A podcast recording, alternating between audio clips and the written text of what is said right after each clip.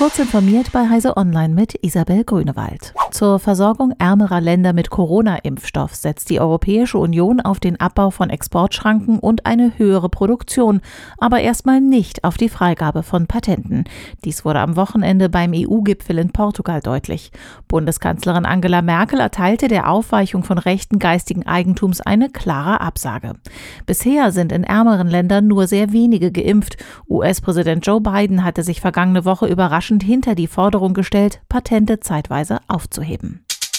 Nachdem die wichtigste Benzinpipeline zwischen Texas und New York infolge eines Cyberangriffs vorüberlegend stillgelegt wurde, wachsen die Sorgen vor einem länger anhaltenden Stillstand.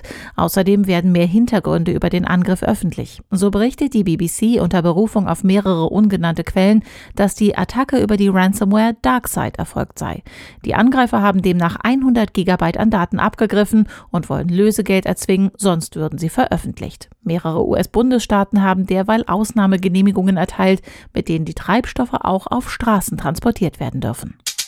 Samsung arbeitet angeblich an einem neuen Prozessor, der sowohl für Smartphones als auch für Notebooks geeignet sein soll. Der Chip soll über eine gemeinsame mit AMD entwickelte Grafikeinheit verfügen und in 5 Nanometer Technologie gefertigt werden.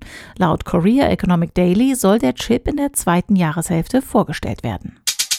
Nachdem am Wochenende ungewöhnlich große Raketenteile über dem Indischen Ozean nahe den Malediven abgestürzt sind, hat die NASA Kritik an China geübt, weil China diesen unkontrollierten Absturz bei der Entwicklung der Rakete Langer Marsch 5B eingeplant und keinen kontrollierten Absturz über unbewohntem Gebiet sichergestellt hat, gab es bereits vergangene Woche viel Kritik. Dem hat sich die US-Weltraumagentur nun angeschlossen. Raumfahrtnationen müssen Risiken für Menschen und Eigentum minimieren, die durch den Wiedereintritt von Raumfahrt Raumfahrtobjekten entstehen und ihre Transparenz diesbezüglich maximieren, erklärte der neue NASA-Chef Bill Nelson. Es sei klar, dass China verantwortungsvolle Standards bezüglich Weltraumschrott nicht erfülle.